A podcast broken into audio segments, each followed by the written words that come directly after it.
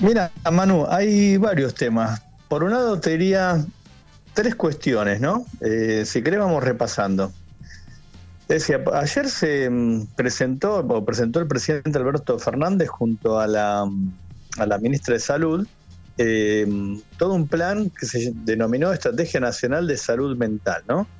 Eh, que tiene que ver con establecer diversas estrategias o acciones para recuperar, dice textualmente, el bienestar psicosocial después de la pandemia. Em, con una perspectiva de derechos comunitaria, libre de violencia. ¿Por qué tiene esto que ver con nuestra columna, Manu, con crimen y razón? Porque la semana pasada, digo, para vincularlo, ¿no? El tema pandemia y este, este plan de salud mental. En la semana pasada hubo dos casos vinculados con la salud mental y que tuvieron intervención policial. Uno ocurrió en la ciudad de La Plata, eh, yo mal no recuerdo, fue el lunes o martes pasado, donde un hombre eh, que venía en un auto con, una, con un chico menor de edad desde Neuquén, eh, fue detenido o fue, si querés, interceptado por la policía, luego de que amenazara a una conductora con un rifle de aire comprimido y después eh, dijera los gritos que querían matar a Cristina Kirchner. No sé si lo llegaste a ver en la tele o te enteraste del caso. Sí, sí, sí, lo, vi, lo vi. Uh, viste, un tipo que estaba con, eh, con, una, con una campera tipo camuflada, tipo militar. Y de pantalones eh, cortos, por eso lo recuerdo.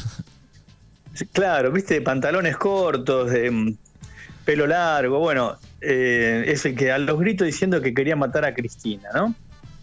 Evidentemente era un hombre que no estaba en la plenitud de, sus condiciones mentales, ¿no?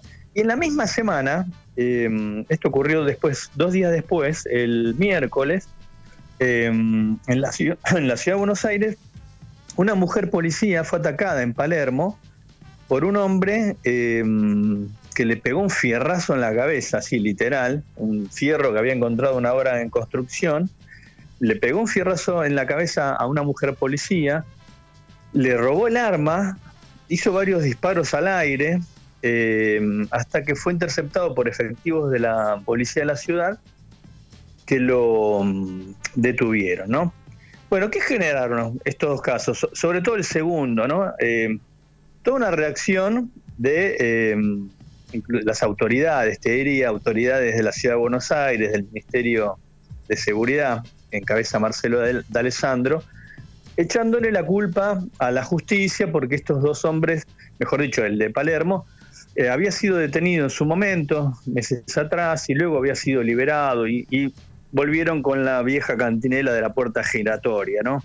ese recurso remanido que usan los políticos cuando hablan de la seguridad, algo que no se sostiene porque no existe la puerta giratoria, Manu. Las estadísticas muestran que cada vez hay más gente detenida.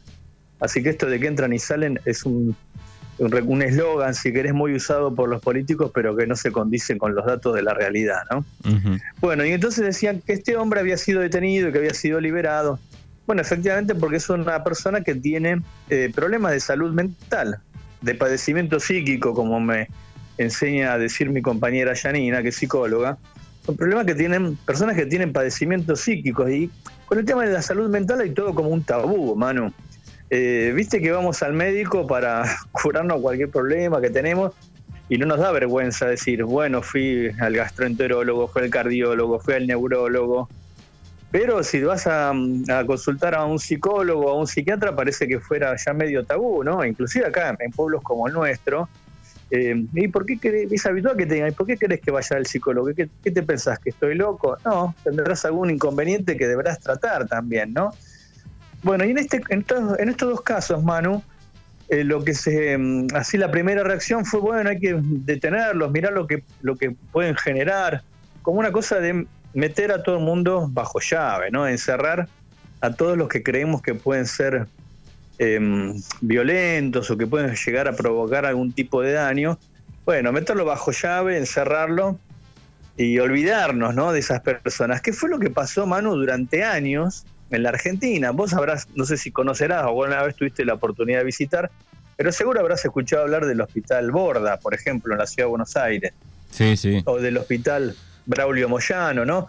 Eran hospitales, o son todavía hospitales neuropsiquiátricos, acá en la provincia de Buenos Aires, en la colonia Open Door, también cerca de Luján, que se, se convirtieron en lugares que eran depósitos de personas, ¿no? Se los encerraba, la colonia Esteves en Loma de Zamora, personas que tenían algún tipo de padecimiento psíquico, algún problema de salud mental, eh, se los encerraba en un hospital y nunca más, eh, nunca más nadie hacía nada por ellos, digamos, ¿no? Los tratamientos a los que se eran sometidos eran, bueno, se los medicaba para que estuvieran más o menos tranquilos, pero no había tratamientos integrales, ¿no? Eh, bueno, hace años, acá en la Argentina, ya creo que hace, hace 10 años, justamente ayer lo mencionó el presidente Alberto Fernández, se sancionó la ley de salud mental, justamente para evitar este tipo de situaciones de que una persona, bueno, puede haber cometido un hecho violento porque no estaba en sus cabales, bueno, eso, porque no estaba en la plenitud de su, de su conciencia, digamos, y se la resta y nunca más sale. Bueno, acá lo que, lo que se busca es eh, estos casos que no son eh, que no son delincuentes comunes, digamos, son personas que tienen algún tipo de padecimiento, eh, tengan un tratamiento integral. Y ahí viene también lo de la pandemia, bueno, porque efectivamente esto disparó. O, eh, o que haya más casos, eso habrá que probarlo estadísticamente, no estoy seguro si efectivamente es así o si no, si, si tienen mayor notoriedad, ¿no? Eh, pero que se desatendiera un poco la cuestión, Manu, que- de salud mental. Como que todos los servicios de salud, durante mm, el primero y segundo año de la pandemia, sobre todo, fueron abocados a tratar la emergencia y todo lo que tuviera que ver con salud mental un poco quizás se dejó de lado, ¿no? Así que el anuncio de ayer eh, tiene que ver con esto, de poner eh, un poco en foco esta situación, atender estos casos y, por un lado, Manu, acá viene lo de crimen y razón, entender que esto no son hechos eh, que tienen que ser tratados por el sistema penal, sino son hechos que tienen que tener un abordaje sanitario, ¿no? Eh, con profesionales de la salud, ya sea psicólogos, psiquiatras, bueno, los enfermeros que son los que los tratan a las personas que son internadas. Y esto, Manu, también va de la mano con los consumos problemáticos de, de drogas, ¿no? Eh, también, viste, hay como una, como una cuestión de, eh, bueno, todas las personas que, que pueden tener algún consumo, ya sea de, de drogas o de alcohol, que tienen eso, consumos problemáticos, como se le dice en la jerga sanitaria, también se los quiere estigmatizar, eh, también vincular que son todos delincuentes. Digo, también ese discurso que también se escucha en pueblos como el nuestro, ¿no? Sí, sí, y volvés un Eh, poquito para atrás, digo, y se nos viene el, el caso de Chano también, ¿no? Mira, el caso de Chano es característico. Un, una persona eh, muy conocida, exitosa, eh, pero que tiene problemas, problemas de consumo problemático. Y acordate cómo fue que lo detuvieron un día que tuvo un ataque a los tiros.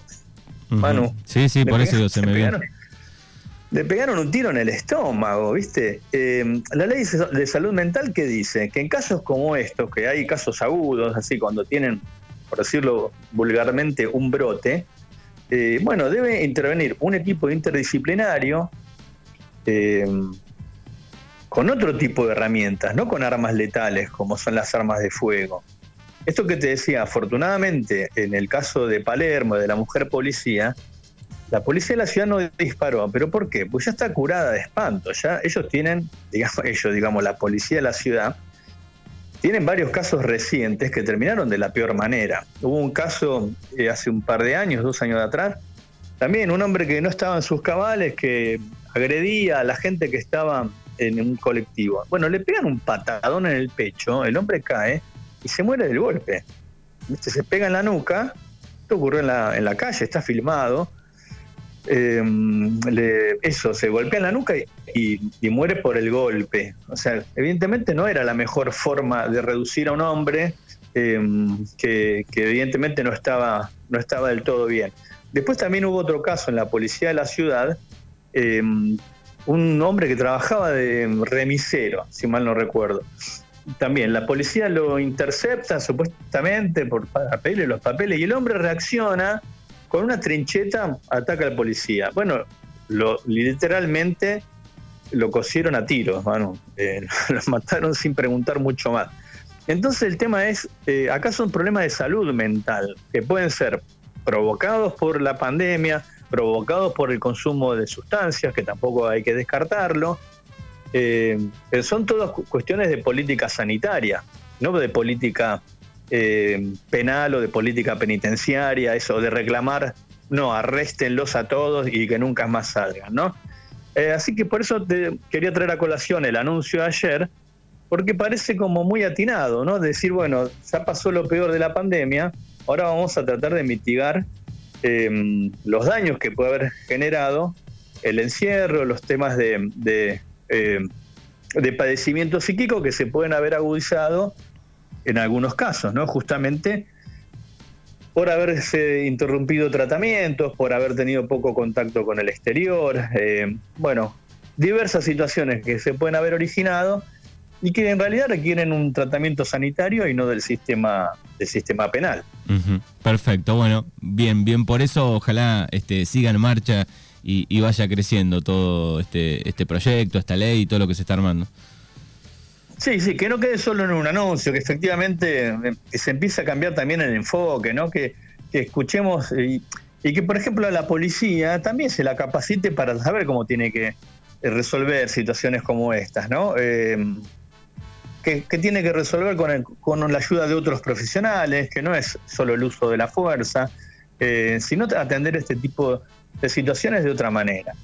Y después, Manu, si todavía tenemos tiempo, te quería comentar otro caso eh, del cual saqué una nota este fin de semana, que tiene que ver con un crimen que ocurrió eh, hace ocho años en la ciudad de Saladillo. Que posiblemente también, digamos, por la cercanía, si querés, geográfica, eh, también recordarás que es el crimen de Marisol Ollanart. Sí, sí, lo recuerdo. ¿Te acordás? Una chica, una maestra jardinera, eh, esas actividades que se hacen acá en los pueblos, ¿no? Sale a caminar a la tarde, a las 3 de la tarde, eh, y cuando es la hora de la salida de los chicos del colegio a las 5 de la tarde, igual que ocurre acá, ella no aparece, bueno, ahí se genera la alarma, ¿no?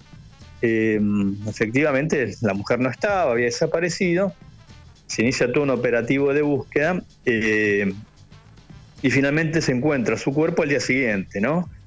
Bueno, del caso ya pasaron ocho años, Manu, así que está cerca de la prescripción.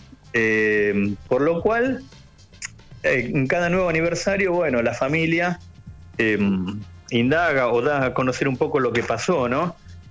Bueno, y ahí, indagando sobre este caso, hay como varias novedades, Manu. Por un lado, em, el viudo de Marisol, eh, Sergio, apunta hacia un productor agropecuario de la zona de Saladillo, un hombre como Campos en, en Bolívar y en Saladillo, como el supuesto responsable del eh, homicidio.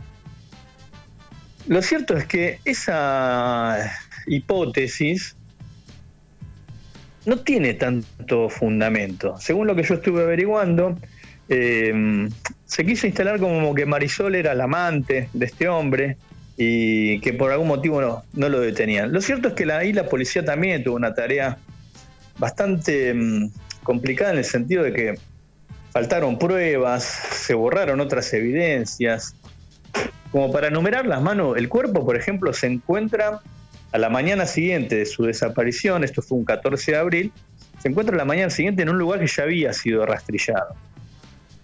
O sea, ¿qué pasó? La, secuestran en un lugar, la matan supuestamente en otro, encuentran el cuerpo en un lugar que ya había pasado la policía. Entonces ahí también te muestra que evidentemente algún tipo de, de encubrimiento hubo. Luego había unas cámaras de un disco rígido, eh, de, una, de un video, los discos rígidos de una cámara, que supuestamente había grabado el lugar por donde pasó Marisol y las personas que la seguían. Bueno, esas cámaras, em, ese, disco rígido se borró, pero no se borró por casualidad. Lo fue a buscar un policía, lo retiró, y cuando le volvió ya las imágenes no estaban. Em, por este caso hay eh, si mal no recuerdo, siete u ocho policías eh, imputados fueron denunciados por irregularidades. Eh, y, la, investigación está ahí en un, parate. los hermanos de Marisol gente de ahí de Saladillo, en realidad un poco de, derivan las sospechas hacia el viudo, eh, no tanto hacia este productor agropecuario que en realidad nunca llegó a estar imputado en la, en la causa, nunca se lo investigó formalmente, aunque prestó declaración. Eh, y te diría, deslizan más las sospechas hacia otra situación, ¿no? Como que algún, algún tipo de, de, maniobra que orquestó supuestamente el viudo, dicen sus familiares, que efectivamente ya no vive en Saladillo, que se fue a vivir a Entre Ríos, y que según los hermanos de Marisol, él sí tenía una, un amante, una mujer, que es con quien vive ahora actualmente. Eh, la causa está ahí medio en un, viste, en un pantano, no avanza mucho más, eso es lo último que se supo. Ahora se supone que puede haber algún tipo de, novedad en los próximos días, porque se vincula este caso con otro crimen que hubo en Montegrande, el crimen también de otra mujer, Estela Mari Sequeira, por el cual se condenó a un abogado, un abogado de apellido Carrazone, que tuvo, mirá, ahí viene el vínculo, tuvo eh, participación como defensor de uno de los sospechosos del crimen de Marisol. Eh, un muchacho de apellido Bianchi que estuvo detenido, bueno, Carrazones fue eh, su abogado defensor. Así que vamos a ver si por ese lado, eh, por el lado de este caso, el, caso de Estela Maris, hay alguna novedad que permita esclarecer efectivamente qué fue lo que pasó con Marisol. ¿Quién fue ¿Quién mató el asesino y por qué? Exactamente. ¿Y por qué la mataron, no? ¿Por qué fue? Si fue una cuestión vinculada con eso, como dice su viudo, con un amante despechado o algo por el estilo, o en realidad fue otra historia eh, muy diferente de la que se conoció hasta ahora. Bueno, ojalá la, familia pueda encontrar justicia eh, y saber quién, quién mató a Marisol después de tantos años, más ocho años pasaron, ¿no? Ahí te muestra también la ineficacia a veces del aparato judicial, ¿no? Tanto tiempo para investigar un crimen que no parecería tan complicado si no hubiera habido irregularidades en el medio, ¿no? exactamente. Bueno, ahí están los temas de este día martes, crimen y ahí lo pueden leer a Rafa.